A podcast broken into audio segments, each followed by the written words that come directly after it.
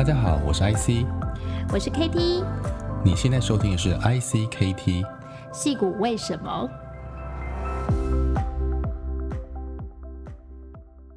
？Hello，大家好，我是 IC，我是 KT。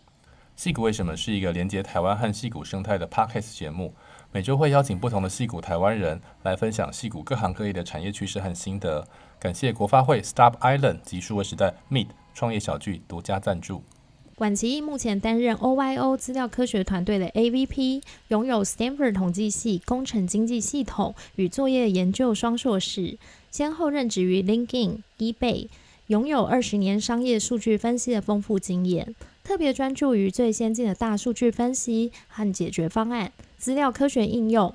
全球风险和欺诈管理，以及市场营销效果实践，常指导初创公司或企业如何利用资料科学将高密度数据转换为数据驱动的业务方法，并且在脸书上成立了 Data Science Meetup 台湾资料科学社群，为大家提供与资料科学相关的最新技术和实战攻略。好，让我们热烈欢迎戏谷资料科学家奇艺。Hello，嗨，奇艺你好，欢迎欢迎。嗯，谢谢今天特别来到戏谷，为什么跟大家分享你在资料科学领域的宝贵经验？那我认识奇艺呢，是之前他在 LinkedIn 工作的时候，那时候常常去请教奇艺很多关于资料科学的问题哦，就发现说 Data Science 真是博大精深，那也是 AI 发展很重要的核心。所以今天呢，我们想要请奇艺好好跟大家介绍一下。那首先呢，嗯，想问奇艺当初呢是怎么从台湾来到戏谷？为什么又会选择资料科学领域呢？嗯，Hello KTIC，你们好，呃，谢谢你们的邀请，呃呃，非常开心有这个机会在这里和大家呃分享我在资料科学方面的经验。你刚才问了一个非常有趣的话题，因为这个事上我好像都记得，在过去这么多次分享里面，好像从来都没讲过我我到底什么背景。二十年前，其实我和许多留学生一样，就是大学毕业，服完兵役后准备出国留学。因为我大学的主修是数学，其实在大学期间就开始思考未来我应该选哪一个科系继续深造。呃，当时因为我对于经济啊、财务金融方面非常有兴趣，可能主要是分数可能都拿得非常不错，相对于数学主修来说，所以说就有想往统计发展的一个想法。呃，退伍后，其实在一个非常偶然的情况下，很 lucky，呃，可以拿到那个中研院统计研究所的一个学习的机会。呃，直到现在，我回头看，事实上，我觉得对于我人生的转变，其实那个是一个非常重要的一个时间点。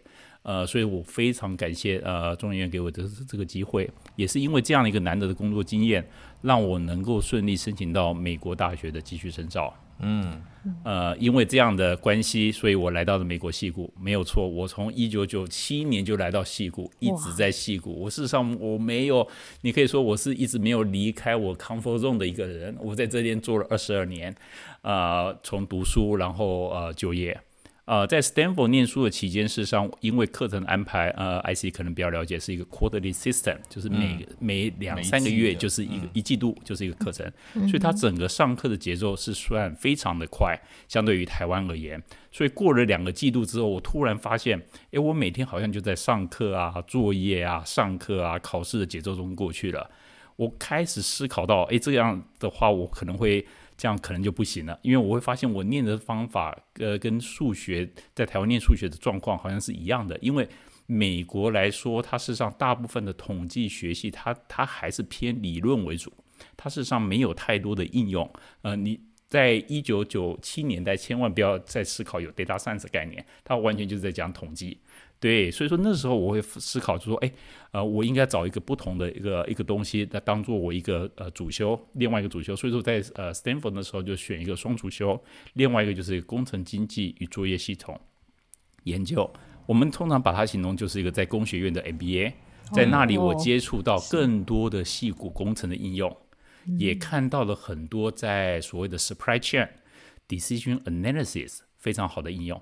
那其实这些 decision analysis 很多的应用都是在 consulting firm，呃，这张都要帮他们解决。哎，这个 Napa，呃呃，下雨要来了，那要不要丰收？这个 grapes 是今年的葡萄，还是要再等？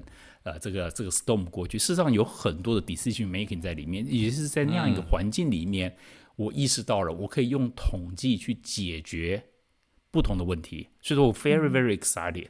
呃，相较于现在这样的一个 hard 里面，在 data scientist 来说的话，当初一九九八年毕业，事实上在在美国以一个统计背景 OR 背景来说，事实上在湾区要找份呃工作是还是有挑战性的。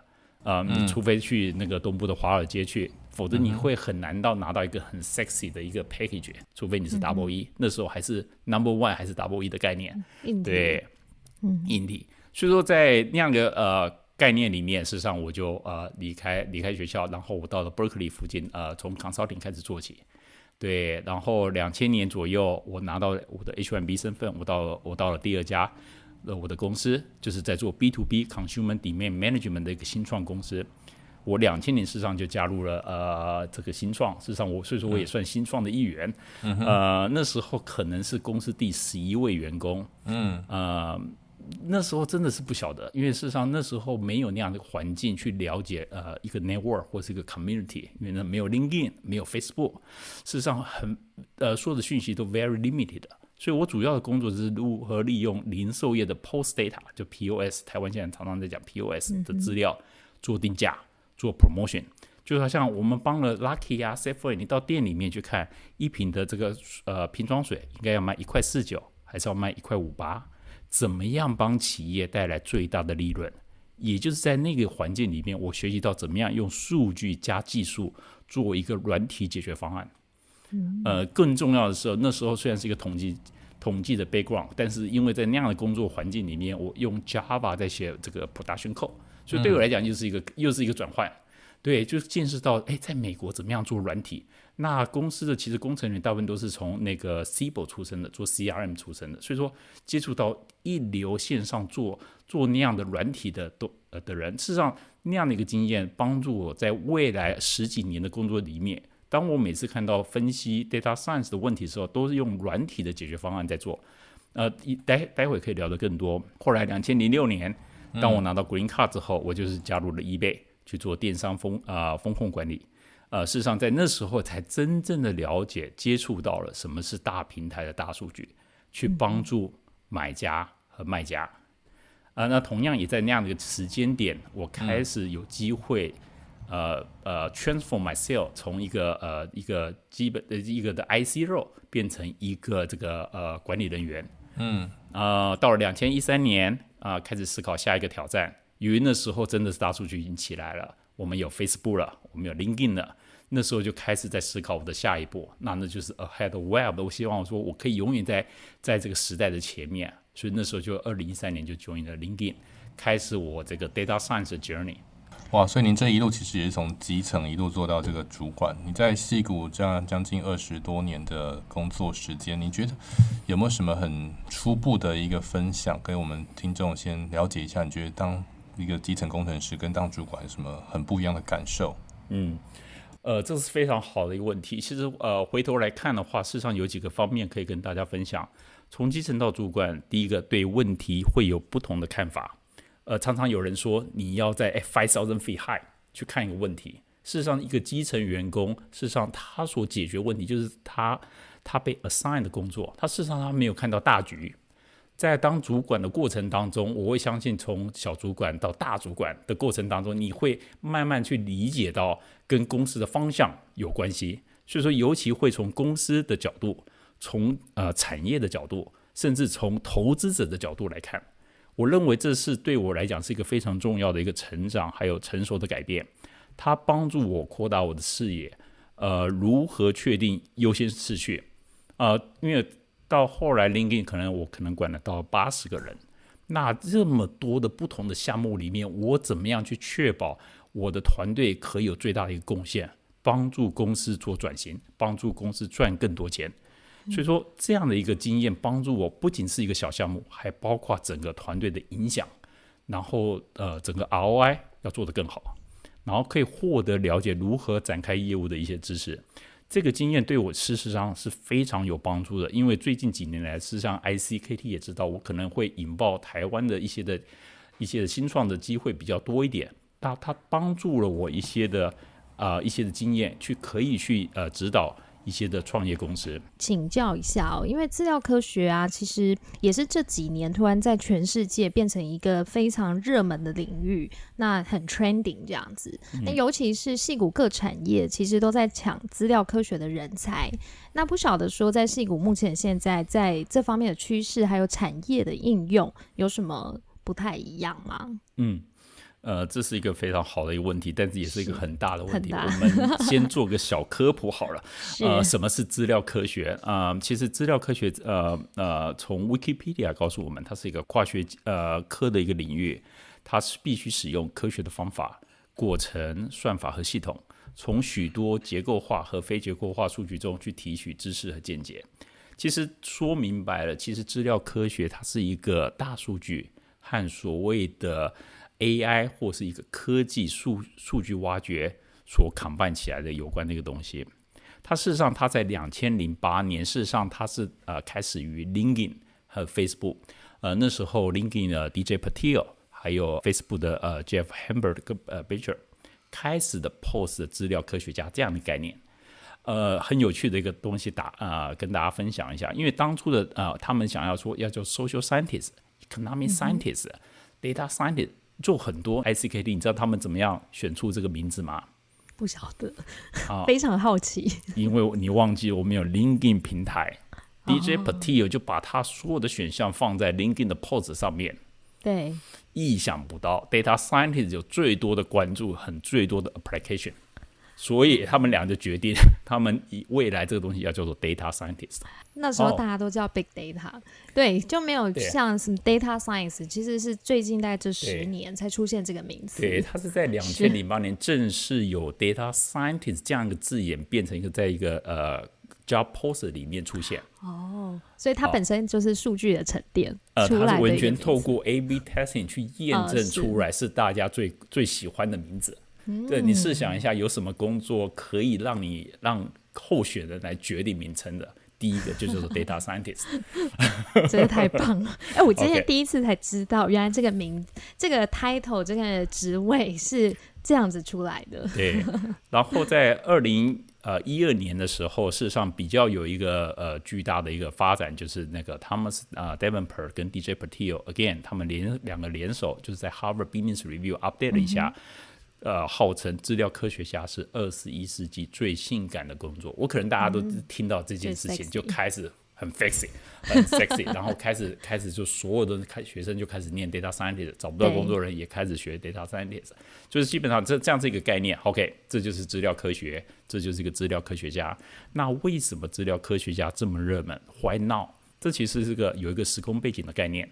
我觉得可以从天时地利人和三个角度来描述为什么资料科学会这么热门。呃，从天时的角度来思考，在什么时空背景下，呃，这个资料科学可以在这个时间点成功？事实上，放眼望去，要可能要往回走四十年。在其实，在美国的整个发展里面，尤其在软体开发，从一九呃八零年年代的 ERP 开始，到了 CRM。到了两千年的 Web 二点零，Google、雅虎、eBay 的诞生；到两千零五年这个 Social Network、LinkedIn、Facebook 出来；还有在后来的晚期，在呃两千一一零年之后的所谓的 Share Economy、IoT、Instant Messenger，有 Uber、滴滴、Airbnb、WeChat 一些的代表。那到这后来的 FinTech，为什么有这样一个过程，可以从防 Data 到 Big Data，甚至到 AI？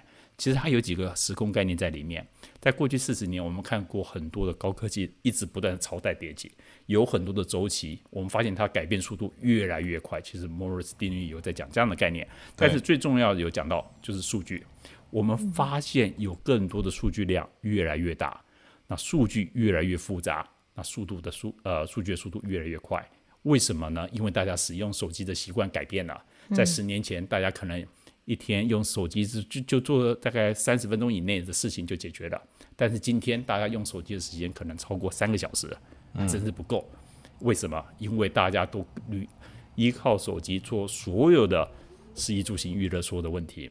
嗯哼。那第二个就是计算能力还有算法的提升，因为有大量的一个数据，然后算法越来越多，所以就有这个概念形成。我们有更多的数据沉淀，但是我们又有更多的。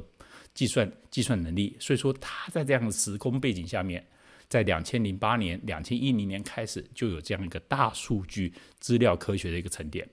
那地理为什么是 Silicon Valley 有这个机会？那大家知道，啊、一个矽谷的文化其实是勇于创新。在大数据和云端计算这这两个 combination 下面，其实给了资料科学发展一个非常重要的一个动力。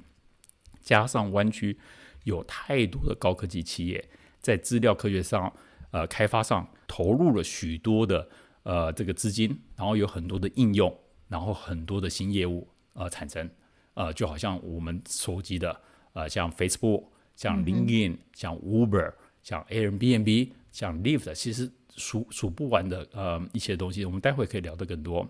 但是每个发展区域都要特别注意，其实发展都不一样。像美国的话，可能花二十年，但中国可能就五年就走完整套东西了。嗯哼。那为什么在在 Silicon Valley 啊？第三点就是人，在呃呃 Silicon Valley 除了呃大家呃呃所能知的有 Stanford 在这里，有 Berkeley 两所学校在这呃产生了很多的优秀人才，它还吸引了很多美国的本呃本地人才。呃，从东部到这里来，再加上它吸引了世界其实各地所有的人才，所以在这样的场景下，它有很好的一个天时，它很好地利，它有一个人和人和的机会，所以说它能够碰撞出对于处理呃大数据和机器学习的专业人才，所以说这变得非常呃，这机会就变成非常大了。呀，那其实大概跟我们分享一下，就资料科学这个学门，或者是在这个产业应用的一个起源哈。那因为您现在所在的公司，还有您过去的服务公司，呃，其实也不是太多的台湾人都有机会接触到，所以您要不要从你的角度，譬如说像 B to B 或 B to C，那从你过去的两个公司到现在这个公司，稍微介绍一下您在做的这个呃，实际上在做哪些的资料科学的应用，或者是在这样的呃产业里面，它它它怎么用资料科学呢？了解，呃，我分享一下啊，我从 eBay 二零零六年啊，我先讲我第二家公司好了，它是我刚才有讲过，我是哦我们是一个定价公司，呃，专门做这个呃客户需求管理的一个公司，Consumer Demand Management。呃，我觉得那家公司其实给我最大印象就是用 POS data 怎么样做出好的 pricing promotion 的一个 solution，它是一个解决方案。呃，它对于我后来的影响，像我刚才讲的，事实上，呃，影响很多。在两千零六年，当我到第一次接触到 eBay 的大数据的风控管理的时候，事实上，呃，我我事实上不会那么陌生，因为我从我之前的经验里面，把它对于数据的处理啊，还有建模的一个经验，其实转换的很 smooth 到了呃 eBay 的平台。两千零六年的时候是什么样的概念？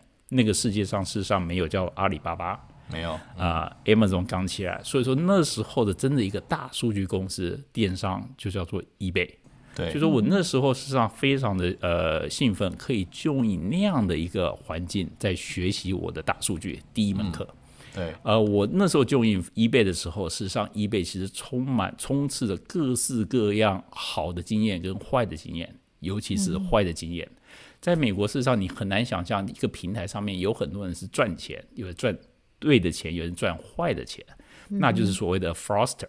那基本上我每天的 job 就是跟 fraudster 对抗。哦，我怎么所谓风控的概念？对，风控概念完全是风控概念。我我这个是隐形对手，他基本上是每天的不断挑战我们的系统。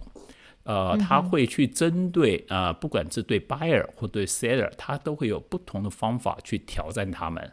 就告诉哦，他 for example，他可以呃在网络上卖一个东西，那这东西基本上是一个 phishing 的概念，对不对？就是告诉你是没有东西，或者是他可以寄给一个呃 seller，seller 跟他买一百块，但是他寄给 seller 一张支票，是一千块的支票，就请 seller 退他九百块。哦，所以说你会很难想象，有很多的概念，很多啊，或是那种呃租房诈骗也很多。对对，因为那时候还没有 PayPal，所以说我们那时候连 payment method 都自己做，PayPal 是后来才进来的。对，所以说在那样的概念里面，事实上我事实上学习到很多的东西，怎么样？所以说我那时候其实做了在 eBay 这个六年半里面，其实创立的最两件，其实我最值得骄傲的就是第一个就是卖家标准，嗯呃，怎么样去保护买家？所以说当初的卖家是没有任何的等级，呃，那时候跟团队第一个是做出了卖家标准，根据他们在过去的呃那个在呃 eBay 平台上的表现，是个信评制度，还有那个反馈记录，嗯、然后我们去做一个呃消费标准，呃就是呃卖家标准。后来这件事情事实上帮助了 eBay，它解决了很多的不好的卖家。我们可以透过科技去 demote 它的 listing，就是让别人找不到，嗯，就可以解决了嘛，对不对？就是是有很多的 pro 很多的方法可以让我们的这个平台更加干净。后来这样的一个方法，事实上在 Amazon、在阿里巴巴，在他们的后来的 e-commerce 的过程当中，他们完全取就是学习我们当初的卖家标准，嗯，所以说才让整个阿里巴巴它的整个销售经验来得更好。第二个就是我我保护了保护了 buyer，对不对？我刚才有卖家标准，同样的，我们的买买买家就会 abuse 我们，因为他那时候就是一面倒帮助 buyer，哎，我要对抗 buy 呃 seller，但是在这样的情况又不 balance，一个天平的概念。你今天我是一个平台，我要 help both party，对不对？所以说那时候就我又发明了另外一个东西，就是 buyer abusing program。就是专门抓出哪些是坏 buyer，嗯，对我就变成一个 police 的概念，我要就是要管 buyer，又要管 seller，对，大家要 follow the game，但是你不能也没办法想象，事实上在这样一个平台里面，事实上 Force 是非常聪明的，他只要看到有机会，他他一下可以当 buyer，一下可以当 seller。所以说，讲这个诈骗，其实最近我读报道说，这个呃疫情流行之下，这个诈骗的盛行又又高了三倍起来。对，要特别小心，因为大家会用这个同情心来来招引。对，对，非常多人就是这个讲这个可以可以可以捐助啦，然后或是买的东西可能是假的，或品质有瑕疵的，这都不讲。买假的东西，或是那有东西，有的甚至不存在的。嗯，对，没有错。这个也许我们待会可以聊怎么防诈骗。那再讲后面的这个 第二个工作经验，对，第第四个工作经验。呀。然后在 LinkedIn 之后，事实上，呃，join Data Science 事实上我在 LinkedIn 做了很多，不管从产品、市场、行销到客服，到呃这个诈骗啊、呃，或者 Trust and Safety，到后来甚至做了呃 Infrastructure Data Science。呃，还有这个 data mining solution，事实上做了很多很多的东西，但是事实上最重要的一个经验，事实上我用大数据里面，其实回到我刚才讲的我，我呃第二份工作的时候做 solution，我觉得在 data data science 里面要做的好，并不是说只是做成一个 data solution，事实上我们变成一个 data product。回顾在过去六呃之前呃将近七年在 LinkedIn 的一个概念里面，事实上我们每一项产品，我觉得都是一个 startup 的概念，事实上都可以抽出来直接。丢到外面就变成一个 startup 的一个一个项目，而且会跑得很好，因为我们的市场这个可以承载的这个数据量是非常大的，在 LinkedIn 跑得动，绝对是在外面上是是让呃是杀手级的，可以绝对可以跑得动。那我分享一个概念，就是说我们怎么在 LinkedIn 的平台上面做得更好更快。呃，这是一个在我们一开始在一零，我就以 LinkedIn 是二零一三年，呃，当时整个 LinkedIn 的资料团队大概是有六十个人左右。啊、每年的 LinkedIn 啊，至少都要花三到五个资料科学家在做什么事呢？这些资料科学家其实都是一个都是顶尖学校毕业的，至少都是 Master 或者 PhD degree。他们去研究 LinkedIn 的 Premium Product，就是高级订阅服务的营销倾向模型 （Marketing Propensity Model）。怎因为 LinkedIn 在呃的产品里面有许多许多的功能，那我怎么可以透过用户的讯息，还有他的年度的 activity，还有他的他的想要的一个 intent 的一个呃意向，来决定哪一个用户对于 LinkedIn 的 Premium 这样的产品是有兴趣的。嗯哼，那你试想一下，那在台湾，至少大家都知道，哎，你有发很多的 DM 出去，有发很多 email，但是这个 email 你怎么样要发给一个 email 这个用户，事实上他是很 likely。呃，很有可能去 open 这个 email，然后去做点击的。那基本上我们就是呃，透过这样的一个概念在解决这个问题。那平常是要花三到五位的呃资料科学家在做。那当时做法就是，我们把这个资料科学家需要花两到三个月时间，每一个 quarter 来研究这个产品里面哪个东西会生成真正的产品年度，然后然后我们不断的很用手动的去去建模。后来我们团队事实上，我们花了呃大概三个人，花了大概一个 quarter 的时间，真的把它做出来，变成一个自动化。那什么是自动化呢？就是说我们呃从资料处理，从资料建模，然后到到呃 model deployment，全部自动化。然后我们每个礼拜还会自动生成一个叫做 Challenger Model，就跟 Challenger 呃就跟所谓的 Champion 的 Model 一起做比较。那它可以自动在在在学习，每个礼拜有新的挑战者出来，去 change 上礼拜的冠军 model，然后自动学习我是不是有表现比他好，有的话，它就自动取代呃上礼拜的这个 champion model。光是这样产品就可以帮我们的 data product 这样的团队省下两到三位的 data scientist。虽然你会说，哎，这个这个其实没有省很多钱，但是这是一个概念。我们怎么样做的工作，帮助产品能够通过机器学习法，把此前以前需要的三到五位的资料科学家，花两到三个月的工作，两个礼拜就搞定。而做这工作的核心，不是说为了替代掉呃资料科学家本身，而是要大幅的赋能我们这些科学家，因为这些的呃我们的团队人员也好，他们有更高级可以的创意的工作去做。这就是里面讲的价值，还有想象。嗯、我们你看，我们刚才讲那个案例里面，事实上就讲到，哎，取代取代人工的概念。所以说，人家说，哎，AI 会不会取代？啊，为什么不会呢？因为它会让我们做事有更好的一个方案，有更好的一个方法，它可以解决很多这个 routine 的一个工作，对不对？那事实上，在我们的团队里面，嗯、事实上我们天天都在发生那样的一个故事。用我们一个 solution 去取代，因为为什么我用 solution？因为我们很多 data scientist 事实上不愿意 weekend 要工作啊，对不对？嗯、所以大家很 motivated，怎么样去把产品做出来？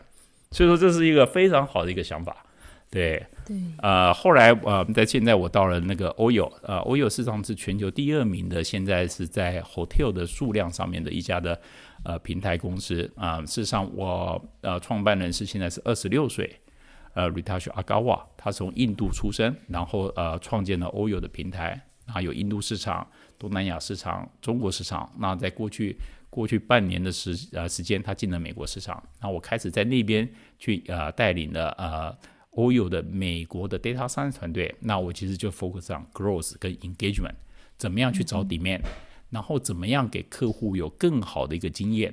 呃，带领那事实上，在 LinkedIn、在 eBay 其实累积的一些工作经验。当我在抽出来在看 Oyo 这个概念的时候，事实上，呃，一开始是不适应的，因为数据量少很多。呃，事实上，我开始意识到，那这是平常我跟很多 startup 的呃创业者提到的问题。对，那我事实上，我为什么会有这个 journey？事实上，我是希望我能够更接触创业者，我希望能有那样一个更呃 dirty 的一个机会。去碰触到不同的商业挑战，那希望也说，希望透过这样的一个节奏，帮助我自己在能够更快的一个成长。三个公司，其实我觉得还有包括最前面第一个四个公司，其实我觉得是完全不同 different type，然后可能有 to B，也有对 to C，那是大企业也有 startup。那我觉得说，其实，在不同的产业这样的磨练，真的让奇异在这个数据科学方面真的是非常。专业，然后分享很多我们的这个宝贵的经验。那我也想请问一下哦，就是奇艺在戏谷这边成立了一个台湾资料科学会，就是 Meetup。是。那请问一下，当初怎么会想要在这边办一个这样的一个社群的社团呢？呀，呃，谢谢凯莉问这个好问题。对，其实几个原因吧。呃，第一个原因就可能呃，回到我 LinkedIn 的一个概念。呃，在 LinkedIn 的 experience 里面，呃，帮助我接触了很多的人，呃，尤其我的 LinkedIn 的 connection 可能靠快快接近八千个人，不知道有没有比 IC 多，呃，但是这个让我意识到人脉圈的一个东西，在 LinkedIn 的那个阶段里面，事实上我因为我是少数会讲呃中国的一些的呃的资料科学的呃团队的领导者，所以说常常会有机会去接待。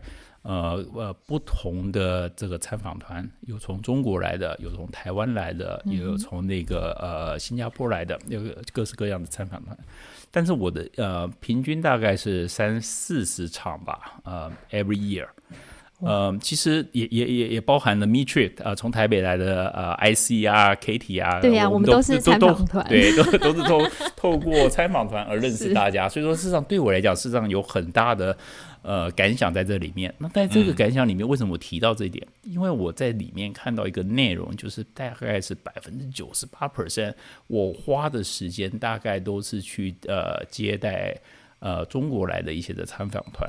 呃，其实，在从不管从中央、从地方到园区啊，到大公司啊，或新创，甚至到学校的 EMBA 的啊，我看到了很多的人，他们到西谷在学大数据，在学资料科学，甚至二零一八年，几乎所有中国汽车制造业，我都看到他们了。呃，光是上海我就 confused 什么这家？哎，你们不是上礼拜来吗？哦，他说哦，不是，这是不同的公司对另外一家公司。你就可以看到，事实上他们事实上要做 AI，要做无人车，他们第一个印象，他们要来西谷，他们要来西谷取经。嗯、呃，虽然 LinkedIn 不是做呃。无人车，但是我们在处理数据方面，我们在招聘人才方面，他觉得有有学习的机会，有合作的机会。嗯，这是我看到的一点，就是说我怎么样可以有更好的机会，可以帮大家呃分享这个呃大数据还有资料科学。第二个是呃第二个理由可能是从 Alliance 的概念，呃联盟世代。一个东西，呃，这个 Reid Hoffman 之前有写一本书关于这样的概念，就是说怎么样。我之前有提到在中医院的东西，事实上我非常感谢所有人的帮忙。常常回头看啊，事实上中医院那样的一个是一个非常幸运的机会。那在我的整个职场里面，我碰到很多很优秀的前辈，给我很多不同的一个想法。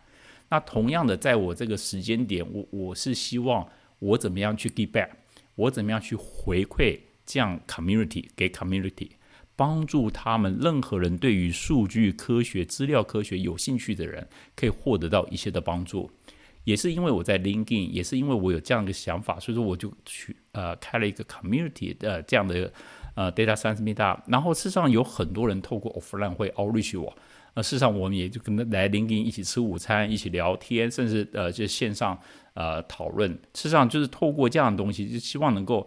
其实当初的初心其实蛮简单的，就是希望能够有呃帮助下一代可以更快的呃学习，尤其很多的留学生我觉得都不容易。而且另外一个想法就是说可以加快台湾企业在数据方面的转型，还有提升竞争力。呃，这样的想法其实很久想了很久，一直没有做。那我也要特别 call out 这个 Jane。呃，事实上，我跟 Jane 呃聊了很多次，呃呃，后来在两千一七年，呃，Jane 来来呃湾区参加那个在在四月的时候参加 Facebook 跟 Google 的活动，在我们在 LinkedIn 的餐厅里面，可是第二次我就跟他提起这件事情了，他当下呃二话不说，他马上就在在 LinkedIn 我们的咖啡里面就 create Facebook account，我们就呃在上面呃成立了 Data Science Meetup 台湾资料科学社群。然后自从那时候开始，事实上我们不定期的会邀请不同国际企业的台湾的台湾的人呃资料科学家来来我们分享。在美国的话，通常是一个月一次；那在台湾的话，可能是三个月一次。呃，去做这样的一个分享，就希望就是透过借由借由交流分享经验，然后提升大家一些竞争力。所以，请问一下，就是呃，要参加资料科学社团哦，就是这个需要一定是 data scientist 吗？哦，还是说他是可以想要学习，或者说他可能是 marketing 背景？哦，绝对不是，我欢迎各行各业的精英一起加入。事实上，我觉得 data science 这个东西，事实上它并不是局限于 data scientist only，它事实上是呃，不管是管理阶级。对不对？他要一个 data driven data data mind data science mind，他事实上他也要一个 data，他怎么去使用？呃，做 marketing 的，他也要在这样一个这样的市场里面，怎么样做精准呃销售，嗯、对不对？他事实上也要有那样一个 mindset。那事实上，他在我在呃我在思考里面，事实上从我的经验里面，在讲我资料科学，事实上我觉得分析是一块。分析是一个非常重要一块。那呃，做一些比较 data science，你可能会大家觉得哦，我要做很多的复杂的模型，那是一块。对，那甚至 AI engineer，那又是另外一块。那事实上，我们都是希望说，呃，data science 其实就是结合呃，希望用数据、用科技来解决问题，对那样的一个概念。对。所以大家除了就是分享之外，我知道好像你们固定会有一些分组，或是做一些 workshop 比较实物的 project，对不对？对，呃，我们现在的话，事实上，我们呃，透过因为疫情的关系，我们现在要减少减少活动了，对，哦、呃，但是我们也希望是我们本来的节奏是一个月一次，那基本上我当初的想法，事实上，呃，当初的 initial 的一些人都是从在透过领呃领英的频道，我一一个一个去找。嗯对，去找，然后去邀请他们参加。所以说，呃，通常每个月在在湾区大概六十位呃参加者，但是这个六十位参加者放眼望去，大概有包含四十到五十家不同的公司。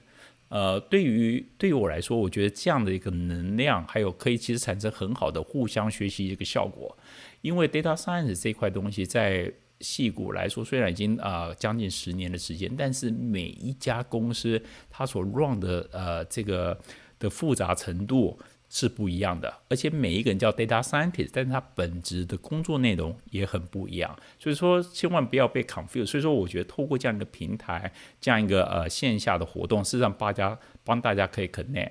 呃，经过三年的努力啊，我们现在大概有七千位的呃这个呃 member 在我们的上面。那大部分来说的话，可能绝大多数还是在台湾，呃，在可能有五千五百位左右。在台，在美国的话，大概是大概一千三百位左右。哇，好多嗯，在湾区来说的话，其实不敢打包票，但是呃，百分之八十吧，保守估计至少百分之八十。如果你认为的你有兴趣的公司在细谷来找的话，基本上你应该都可以在我们的平呃这个社群里面找到相对应的呃台湾的 data scientist 的人在那边。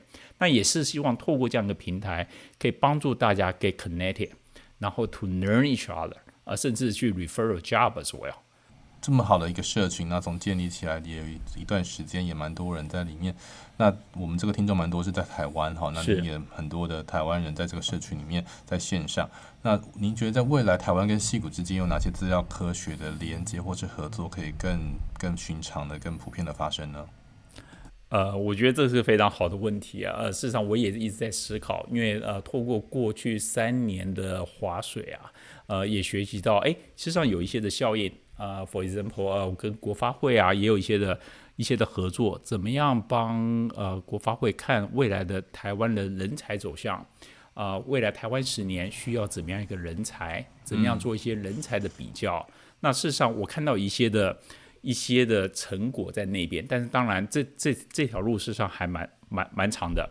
但、呃、讲到 data science 要帮用 data science 帮企业来助力帮国家提升竞争力，其实我觉得是三块。第一个就是人才，我觉得人才方面的话，事实上，呃，除了我人大家都在说 AI 的竞争是什么竞争，其实是一场人才的竞争。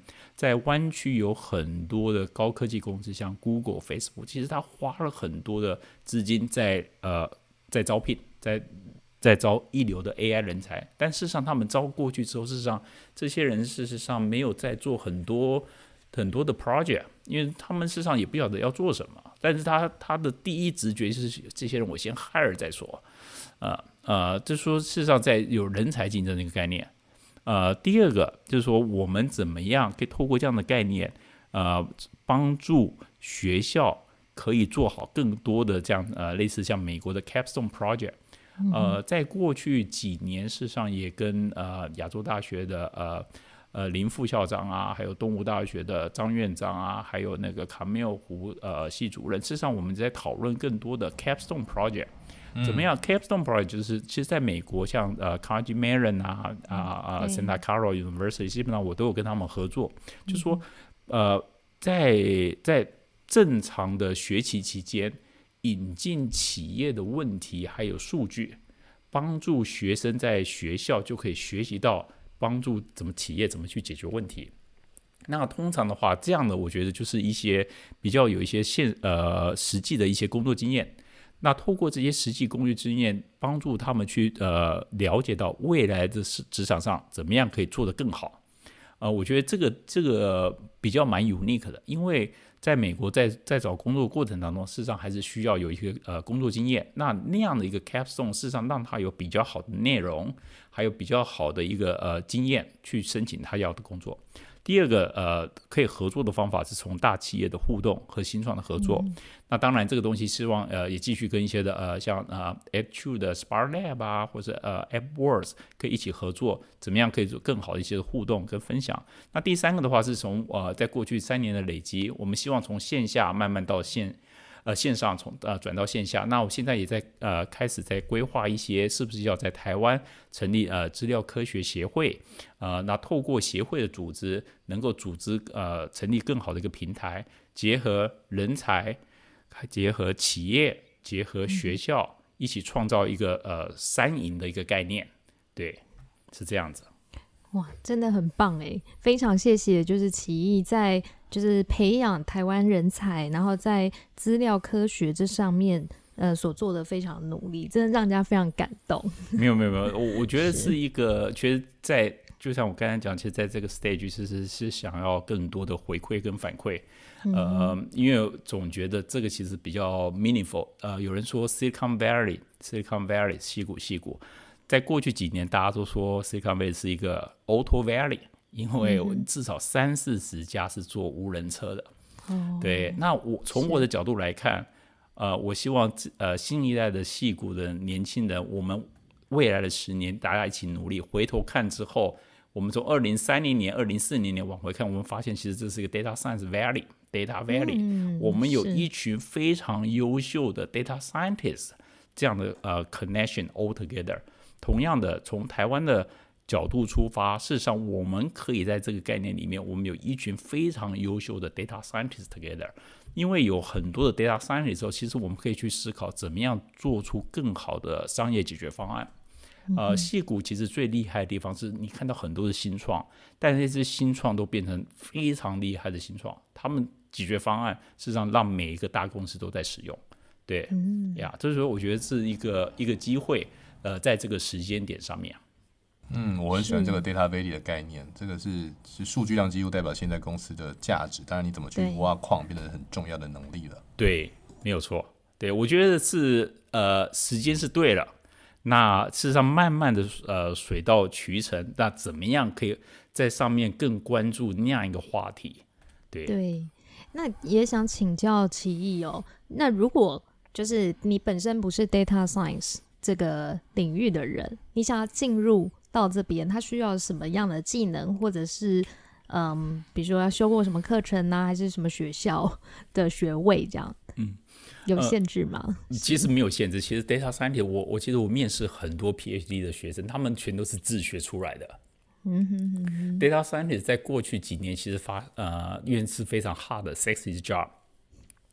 在美国，其实上很优秀一流的学校，Stanford 毕业的 PhD 学生，当他找不到工作的时候，实际上他第一个想法就是要跳入 Data Scientist 里面，呃，因为他们有很好的模型经验，但是他事实上他要去学习怎么样跨这个领域进来，实际上他们也是呃经过六六个月六个月左右的自呃自习。然后学习到一些技能，那有哪一些东西？那事实上我常常在在我们的视频上分享。那实际上我觉得有五块东西可以去思考。第一个，因为我们在讲大数据，大数据，所以说这个 data science 的 number one requirement 当然就是要要怎么样去玩数据。他绝对不能怕数据，他绝对要喜欢数据，他要懂得如何处理大数据的能力。他不管从编程的能力。数据可视化的能力，或甚至啊、透过这些云台在 AWS 或在 Google Cloud 一些并行处理能力。第一个，这个它一定要是 Number One，它一定要很厉害。第二个，在因为大家都变成一个呃数据的呃产品之后，事实上就要考虑我们在上面会做一些的所谓的统计分析，我们会做一些的实验，我们做一些 A/B testing。那所以说，他希望有一些呃比较。呃，比一般人多的一些的统计知识，怎么样去做呃 experimentation？那事实上，在成长骇客里面，事实上他在在那样的 hyper growth 的概念里面，事实上做了很多实验。事实上，每一家公司都在做实验，对，所以说事实上呃，要做好一个好的 data scientist，要有这样的一个呃统计的一个知识。第三个就是建模，呃，它模型可以是 statistical modeling，也可以是所谓的 machine learning，甚至可以更高尖端的 AI。利用统计学、机器学习，或者是甚至神经网络，对于算法，对于怎么去做判断，和预测，这是数据科学家、资料科学家他要的一个另外一个 core 的东西，一个 knowledge。呃，第四个跟第五个事实上是大家比较呃疏忽的东西，我愿意呃可能讲的比较仔细一点。第四个事实上是所谓的一个 domain knowledge，一个 problem solving 的一个 skill set，因为这个对于大部分的学生。对于这个东西，为什么找不到工作？通常都在在这个这个项目里面 fail 了。它是什么呢？因为你一定要对于商业要有最基本的理解。因为要成为资料科学家，它并不是那么的难。但是从某种的意义来说，他必须要了解业务，他才能以数据驱动方式来解决问题。For example，你要有很好的知领域知识，像你是对于产品了解呢，还是市场呢，还是销售呢，还是业务？你要有批判性的思维，呃，分析思维，他他有办法去熟悉如何进行根本原因分析，以及有效的传达结果，以影响到业务决策能力。这是一个非常重要的东西。因为举个例子。有人告诉我，诶，奇祺，我想申请你的团队。我说好啊，你想做什么啊？我想做分析。我说好啊，呃，那你想做分析哪一块？那通常在这个问题里面，他就会打结，他就会说我，他会 repeat 的说我会想做分析。我说好啊，呃，哪一块分析？但是一般人不晓得分析有什么，就是不外乎产品、市场、行销，对不对？对，那那。他我说，那你喜欢做产品型呃呃分析吗？他说，那 LinkedIn 有什么产品分析？那我那通常在这个问题上面就会，你会对于这个的呃 candidate，你会有一些的 concern。诶，你怎么会问我 LinkedIn 上面有什么样的产品分析呢？因为基本上应该会，你会去 acquire 这些的 knowledge，去去理解到，那也是我们当初啊、创立 Data Science 108，让每一个人可以了解到，其实每一家公司是怎么去玩资料科学的。第五个其实就是一个软技能，呃，软技能就是 soft skill。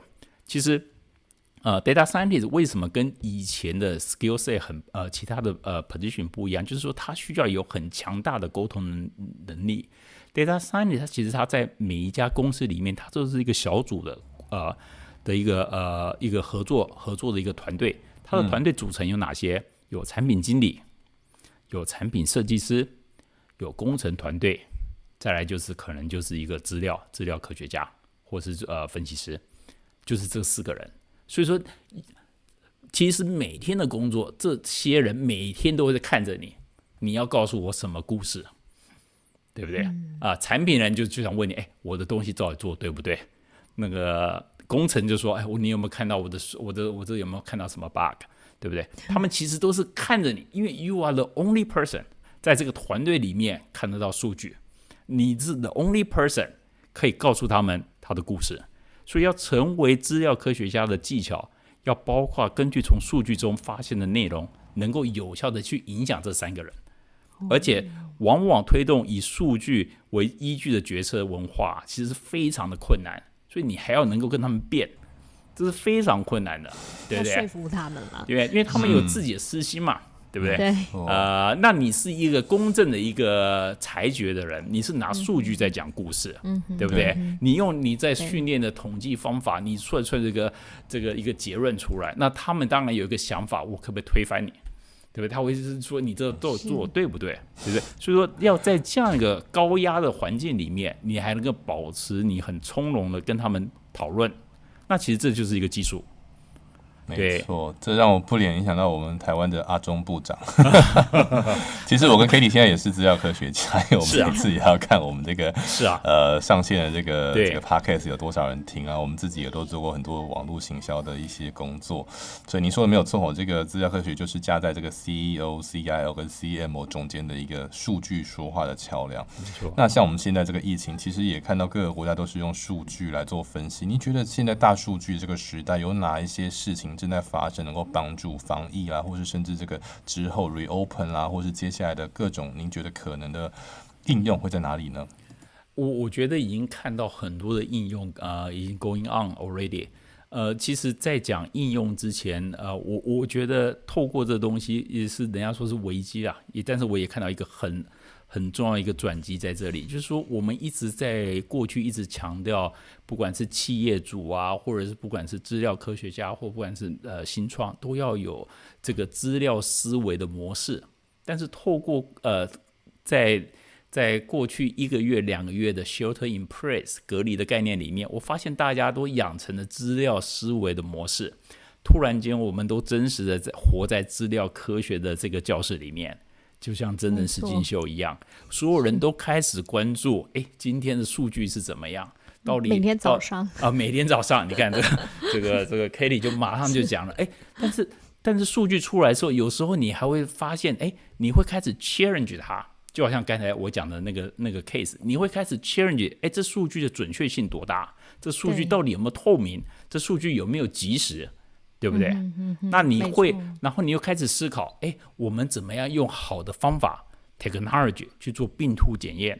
我们怎么样去研发疫苗？对不对？那我我的人才在哪？我没有人才来做这些事情。那事实上，这这个这个几个概念，就是在过去几年我在跟在分享的时候，这是常常强调，要实现资料科学，要实现大数据，其实就是要有资料，要有人才。要有技术，嗯、这三个东西要合起来，才能做出好的、嗯、好的 business opportunity，还有 business impact。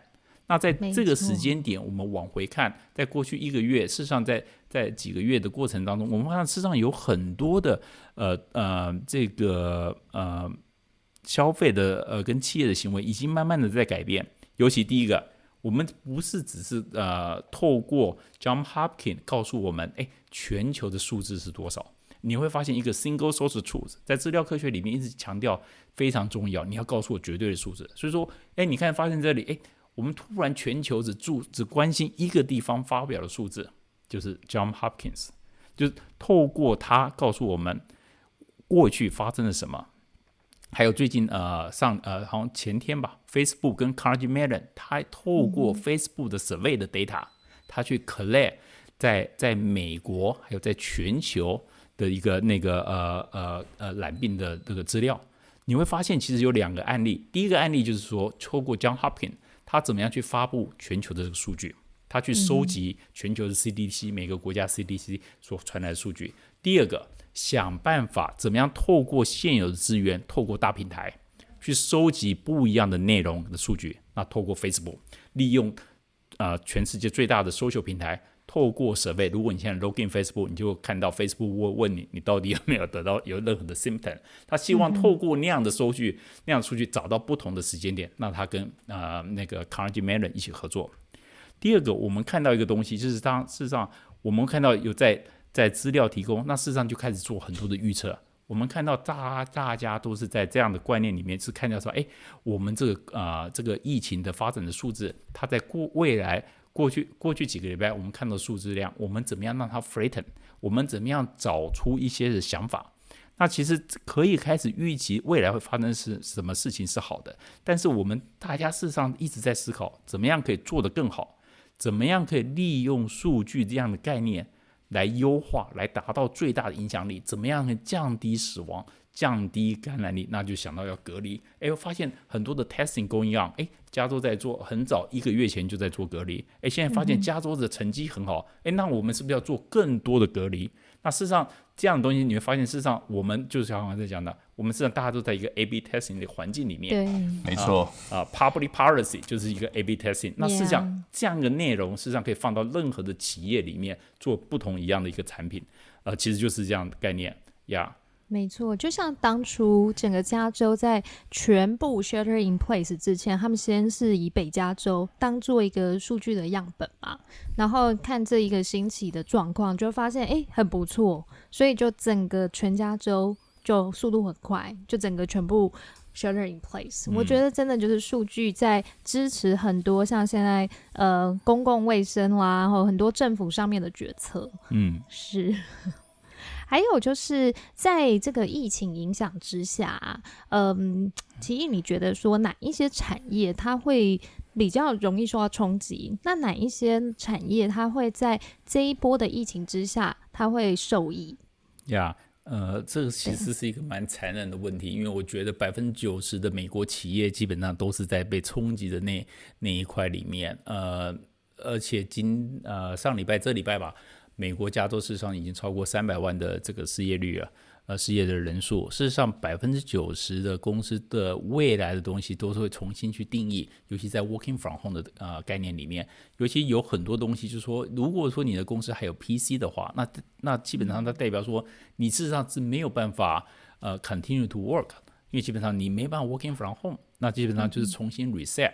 那当然有一些很多可以受益的公司，那他平时事实上他们平常也做得不错，但在在这个时间点，因为要远远距呃工作的概念里面，它它变得一个非常好，就好像在美国我们看到 Zoom Zoom Video 啊、呃，或者 Slack 或者 Conference，在 Biotech 方面，事实上有很多做这个疫苗的，做这些呃检验的，事实上都都做得非常好。那事实上，它这样的 benefit 的公司，事实上毕竟还是在少数。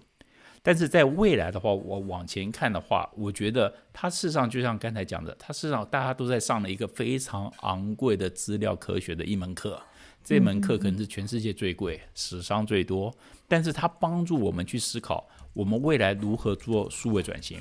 我们未来怎么样去做云端服务？我们未来怎么去做远距工作、教学、医疗？甚至我相信美国更会花更多钱开始考虑五 G 的落地。那今天听那个 Verizon 的 CEO 就在在他们呃报报表上就在说：哎，我现在我事实上因为疫情的关系，但是我没有 slow down 五 G 的投投投入，原则不不受影响，因为我我看到更大的需求在那边。呃，我觉得是好事，它其实帮助大家重新思考怎么样加快数字化转型，还有呃云计算的一些发展。那像这样子，呃，更多的企业之后，他会做数位转型或者是云端化哦。那资料科学家的这个需求应该也是会越来越高，对不对？